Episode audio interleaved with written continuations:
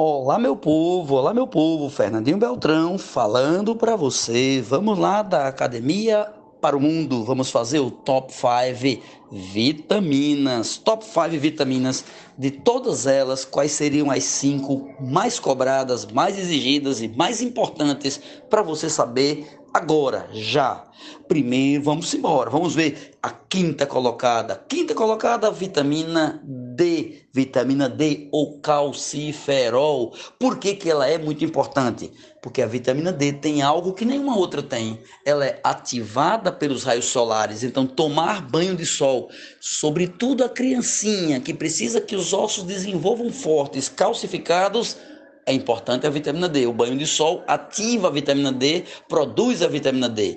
Além disso, o idoso, o velhinho, sobretudo a velhinha, a vovó com o netinho. Por que mais a mulher do que o homem? Por conta da osteoporose, doença que causa tanto, tanta, tanta limitação, tantas fraturas em pessoas, sobretudo mulheres, na menopausa. Então, vitamina D, olha aí, se liga calciferol ajuda a fortalecer os ossos, os dentes, ajuda a controlar o cálcio e o fósforo do organismo. Então, top 5, quinto colocado.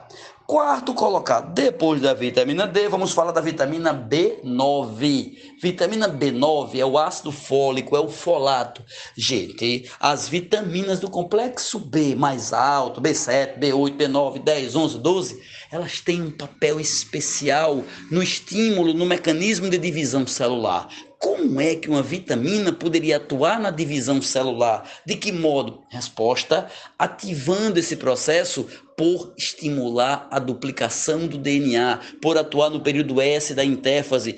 Como assim? Para haver duplicação do DNA, não é necessário que haja produção de nucleotídeos, tem que ter nucleotídeos. Para que haja duplicação do DNA, não é necessário que haja enzimas de duplicação. Pois bem, estas enzimas, essas proteínas precisam ser ativadas e o cofator para ativar a replicação do DNA principal é a vitamina B9. Claro, também entra a B8, também entra a B12. Por isso, a falta dessas vitaminas prejudica muito quem precisa de mitoses, prejudica muito quem precisa de divisão celular. Por exemplo, quem está se desenvolvendo na barriga da mamãe um bebezinho que está em desenvolvimento embrionário. A falta de vitamina B9 causa lesões, mau desenvolvimento do sistema nervoso. Mas não é só isso não. Também, mesmo no adulto, pode causar o que que ele já desenvolveu? Tá lembrado que as células da gente, da medula óssea, produzem sangue a vida inteira? Então há mitoses acontecendo a vida inteira de qualquer pessoa humana que vive 80, 90, 100, 120 anos. Há mitoses constantes na medula óssea e essa mitose só pode haver se tiver ácido fólico, folato, vitaminas do complexo B alto. Então a quinta colocada foi calciferol, a quarta colocada foi B9 ou folato. Vamos agora para a terceira colocada, é a vitamina A, é o axeroftol. Você sabe que a vista da gente é fundamental, é um dos sentidos mais importantes para conectarmos com o mundo. E aí, duplamente, o nosso olho é influenciado pela vitamina A. Primeiro, a córnea, a lente transparente do olho.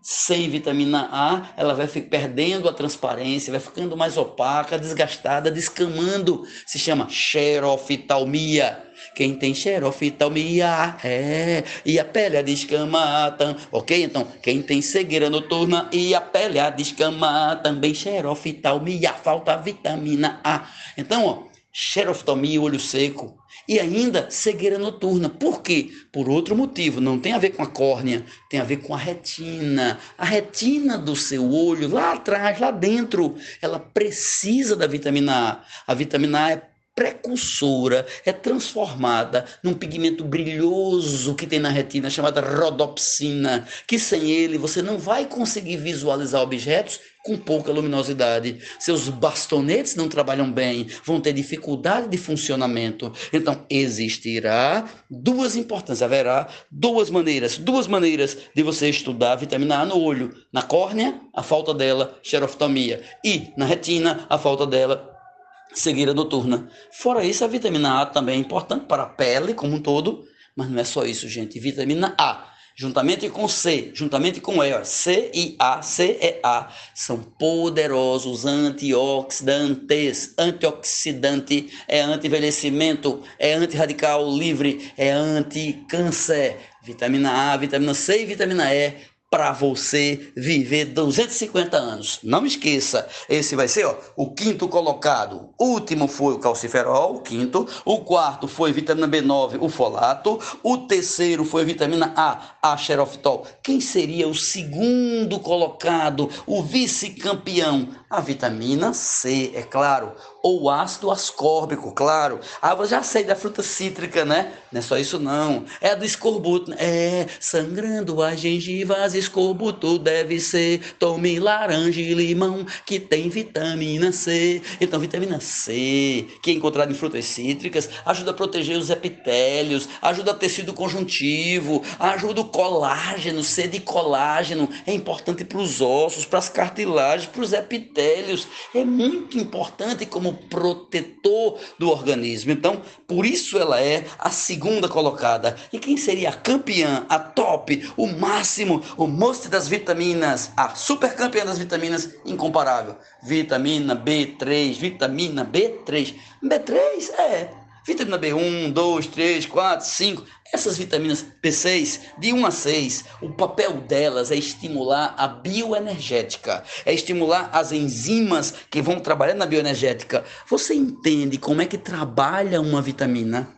Você compreende como é que funciona? Vitaminas são cofatores, são auxiliares, são coenzimas, eles ativam as enzimas. Você entende que a respiração celular, glicólise, Krebs, cadeia, precisam muito de enzimas, então precisam muito de vitaminas. E as vitaminas B1, 2, 3, 4, 5, 6 atuam fortemente neste processo de ativação da bioenergética.